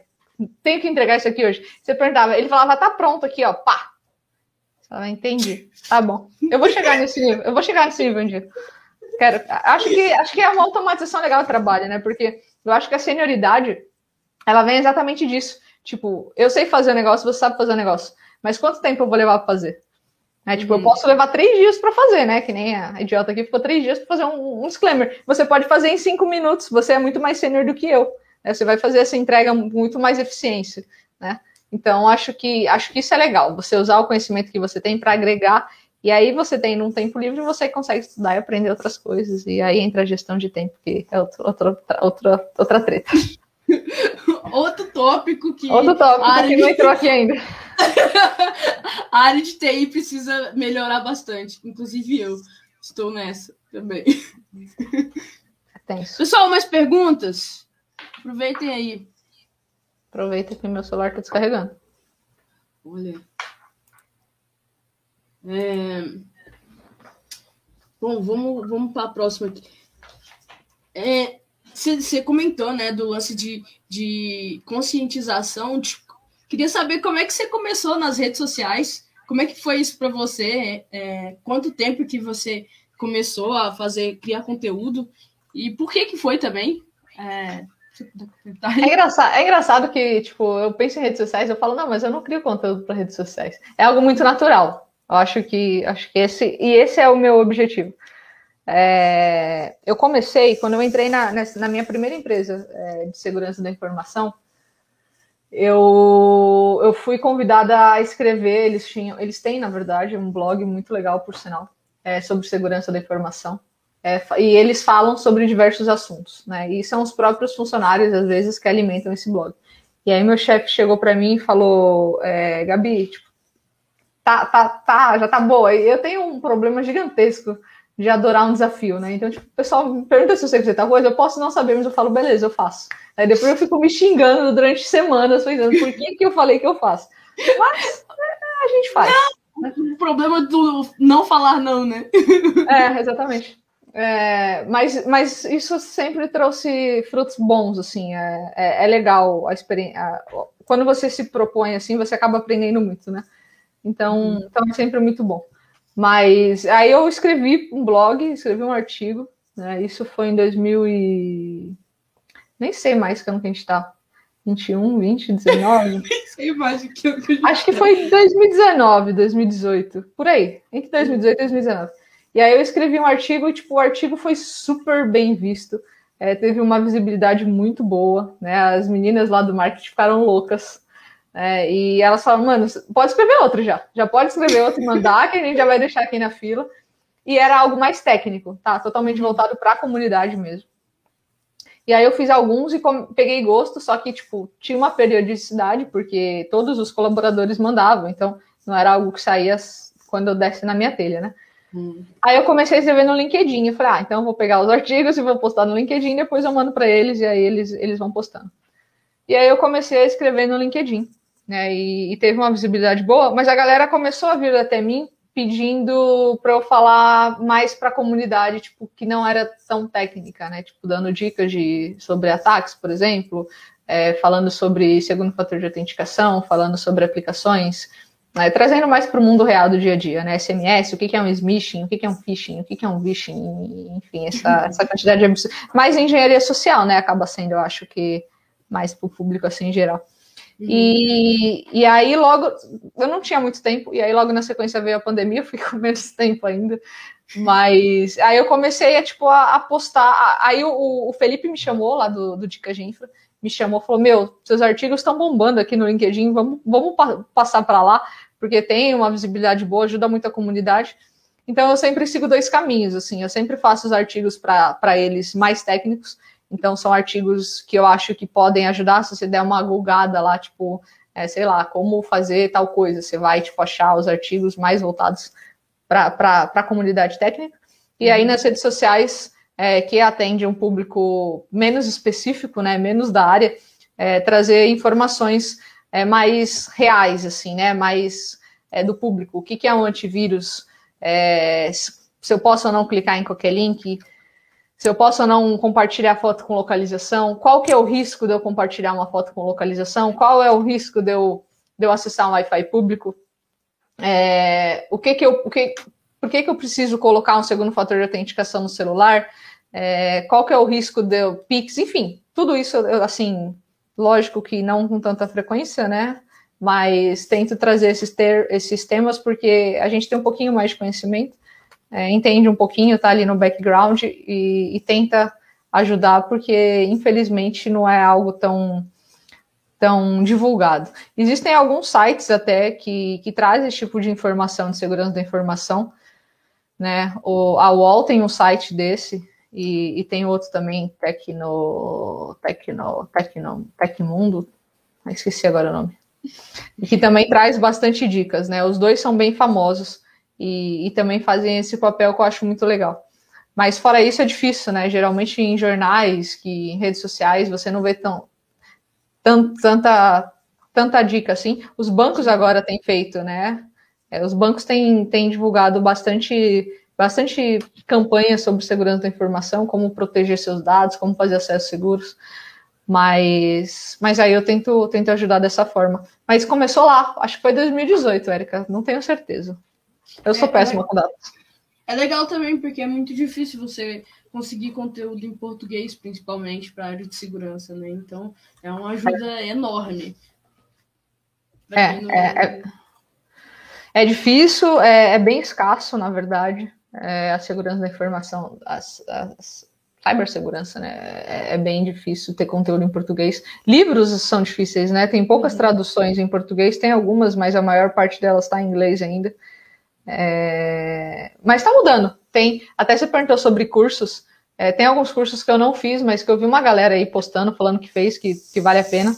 É, eu acho que tem que ser muito isso, tem que se procurar. Eu já fiz curso da Plural Site, eu já fiz curso da Udemy, já fiz curso da Alura, eu já fiz, já fiz um monte de curso dessas plataformas todas. Eu acho super válido.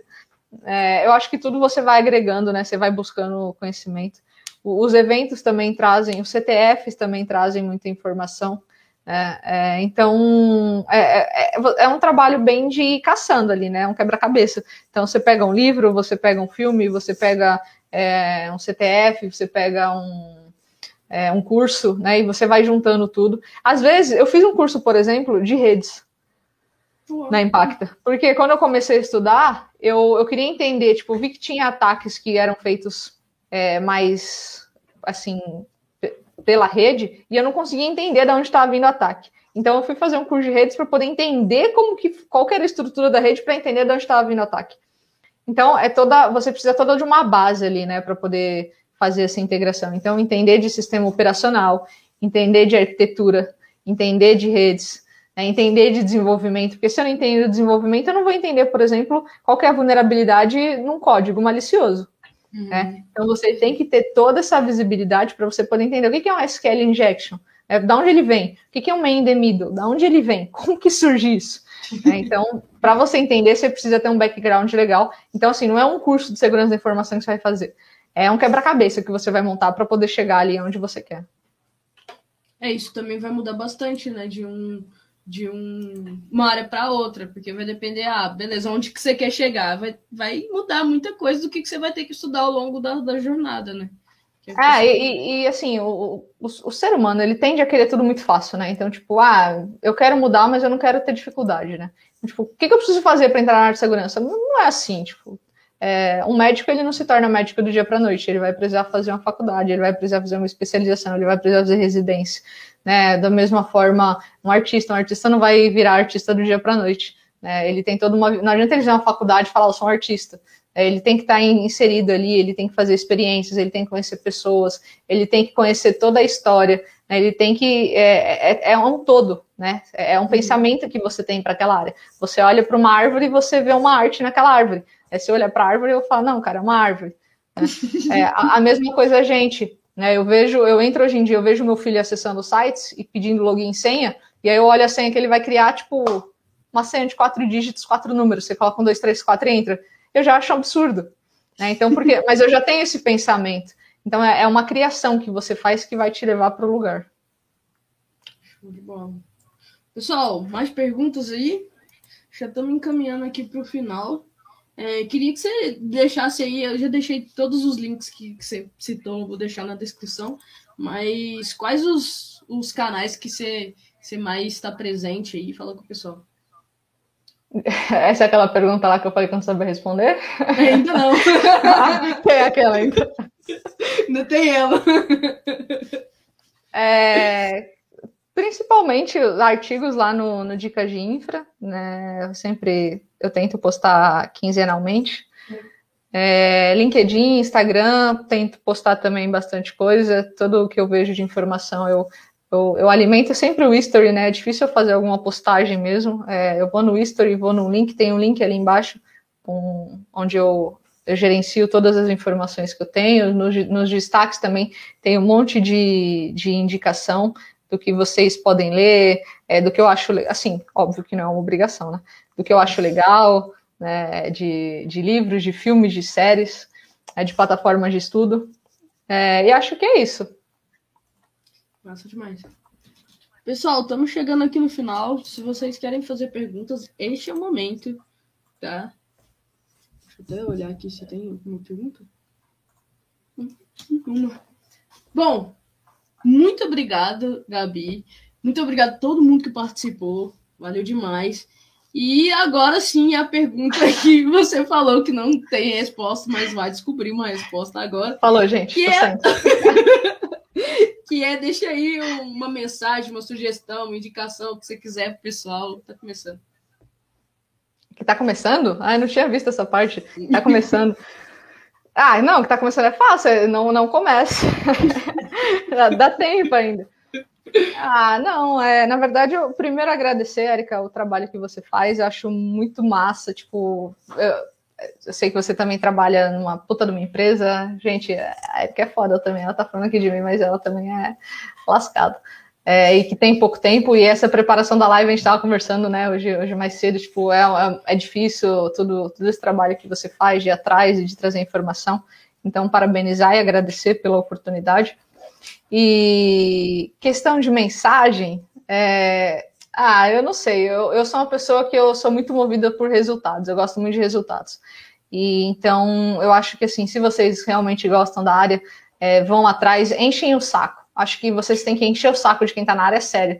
Vai atrás, porque assim, eu que já estou na área, por exemplo, eu tô, eu tô bem aqui, né? E se alguém vier me perguntar, pode ser que eu não queira responder, né? Eu falar, ah, deixa ele se virar. Então enche o saco das pessoas, façam networking é, forcem ali a amizade, vão, vão perguntando, vão, vão tentando extrair informação, vão linkando informação.